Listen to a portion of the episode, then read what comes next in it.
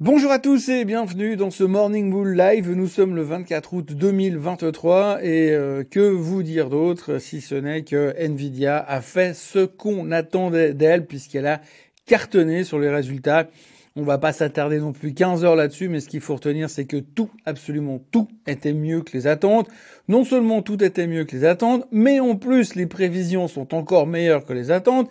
Et quand on écoute le management parler après la clôture hier soir, eh bien, on voit que la qualité des résultats est exceptionnelle, mais aussi les anticipations sont formidables puisque la CFO disait même carrément hier soir qu'ils avaient déjà une visibilité exceptionnelle pour 2024. Donc aujourd'hui, alors que nous vivons une époque où économiquement on sait plus tellement où on va et tout est assez trouble pour plein de raisons différentes, eh bien on a quand même une boîte quelque part, Nvidia, qui montre le chemin, qui montre la lumière, il n'y a pas d'autre terme que ça, qui montre la lumière pour aller dans la bonne direction puisque eux, ils savent déjà ce qui va se passer l'année prochaine. C'est juste parfait, il n'y a rien d'autre à dire.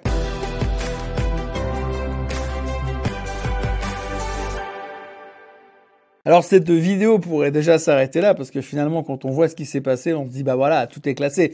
Le Nasdaq va rebondir, on va partir au plus haut de tous les temps, euh, tout va pour le mieux dans le meilleur des mondes.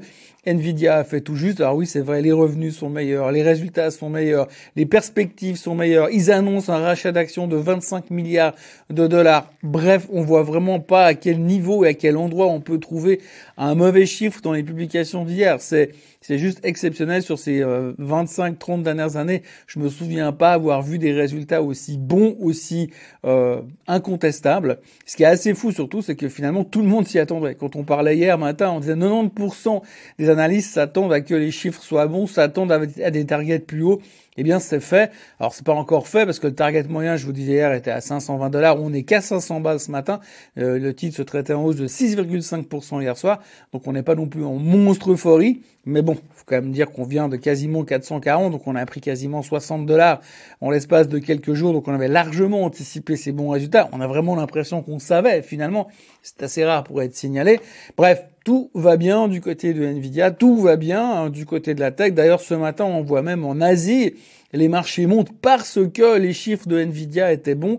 La Chine monte de 0,5% parce que les chiffres de Nvidia étaient bons.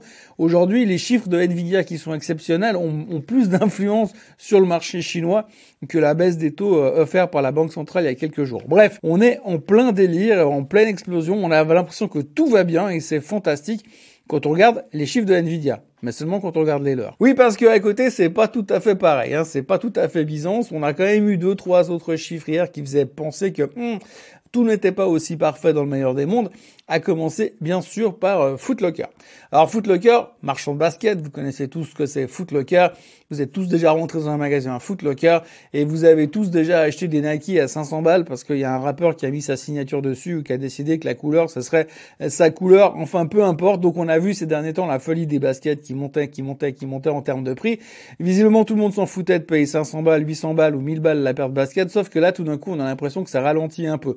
Alors Footlocker n'est pas le spécialiste de la basket, on va dire, de collection, mais ce qu'il faut retenir, c'est qu'ils vendent des baskets de haut de gamme quand même pour certains endroits et on voit gentiment, enfin c'est ce que Footlocker a annoncé hier, c'est qu'il y a un ralentissement qui est en train de se faire au niveau du consommateur. On voit que le consommateur consomme différemment, est un tout petit peu plus prudent qu'il ne l'était avant, et donc on voit quand même qu'il y a un ralentissement. On l'avait déjà vu la veille avant-hier avec les chiffres de Nordstrom, avec l'histoire de, de Coast, l'histoire de, de Dick Sporting Good, et évidemment également avec Macy's. Donc on voit que le consommateur est en train de changer de comportement. Pour l'instant, bah, les ventes de détail, ça va toujours pas trop mal, mais globalement, on voit quand même que sur certains euh, typologies, sur certaines typologies de biens, eh bien, le consommateur est en train de ralentir. Donc encore une fois, c'est un bon signe pour l'inflation parce qu'elle devrait se calmer par rapport à ce genre de choses.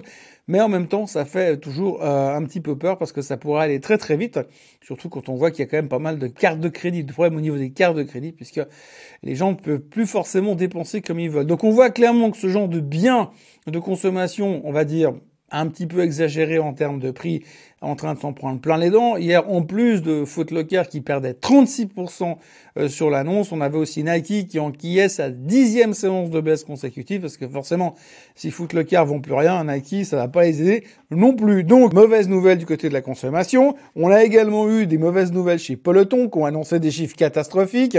Le titre prenait encore 22% dans les dents, il était à 5. Il faut quand même se souvenir que Peloton valait 169 au mois de janvier 2021. D'ailleurs, on peut presque imaginer que Peloton se réjouit de voir le retour euh, du nouveau virus, euh, je ne sais plus comment il s'appelle, Eris, le nouveau virus du Covid qui arrive hein, ces prochains temps. Donc je pense que Peloton doit... On espère que les gens vont de nouveau être confirmés pour retourner faire du vélo dans leur salon face à leur télévision. Bref, tout ça c'est une autre histoire à voir, mais encore mauvais chiffres chez Peloton.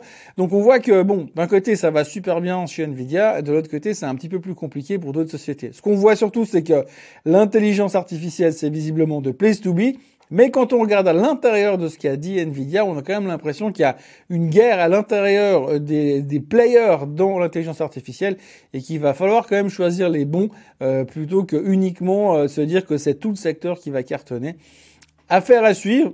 J'ai l'impression, comme ça, au niveau du feeling, qu'on n'a pas fini d'en parler. L'autre sujet, eh bien, évidemment, euh, maintenant qu'on a fini le sujet Nvidia et qu'on va digérer ça, si vous regardez un peu les médias financiers, on ne parle quasiment que de ça, analyse, opinion, que va-t-on, que va devenir Nvidia.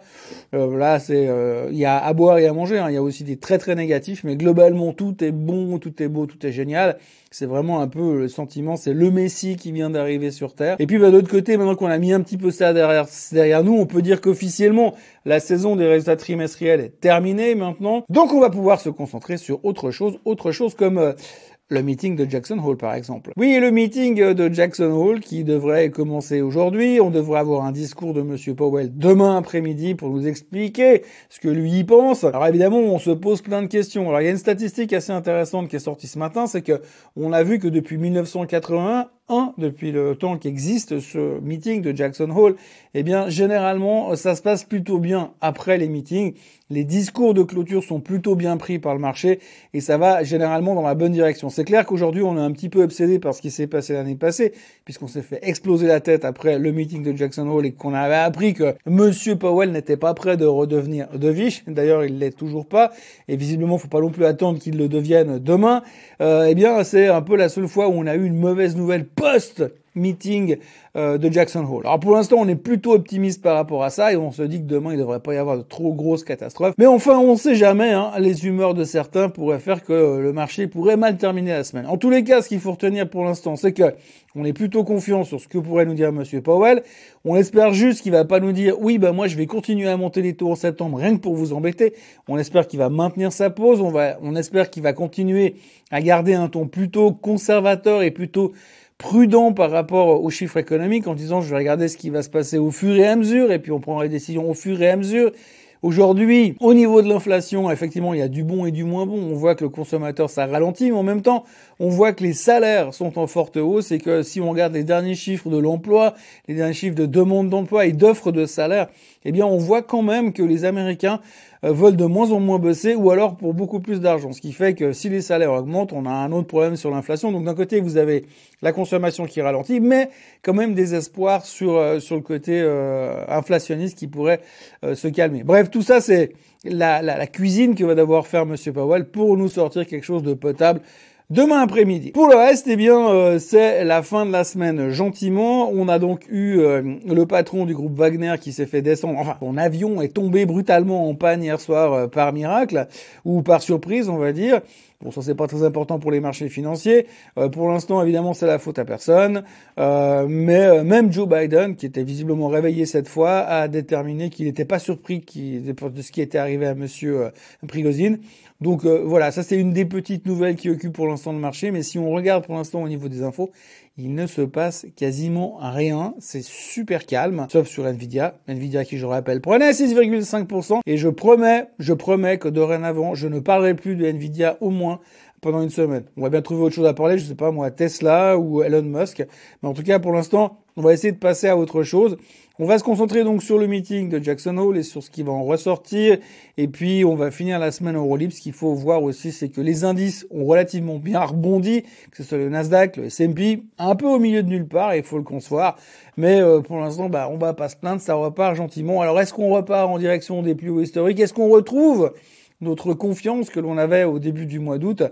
Euh, grande question, pour pas oublier non plus que la semaine prochaine c'est le 1er septembre et que le 1er septembre, eh bien, c'est le mois des crashs qui commence. Et je parle pas des crashs d'avion. Voilà, nous avions donc commencé la semaine avec la Chine, les attentes sur Nvidia et les attentes de Jackson Hole. La Chine, on n'en parle plus. Nvidia, c'est réglé.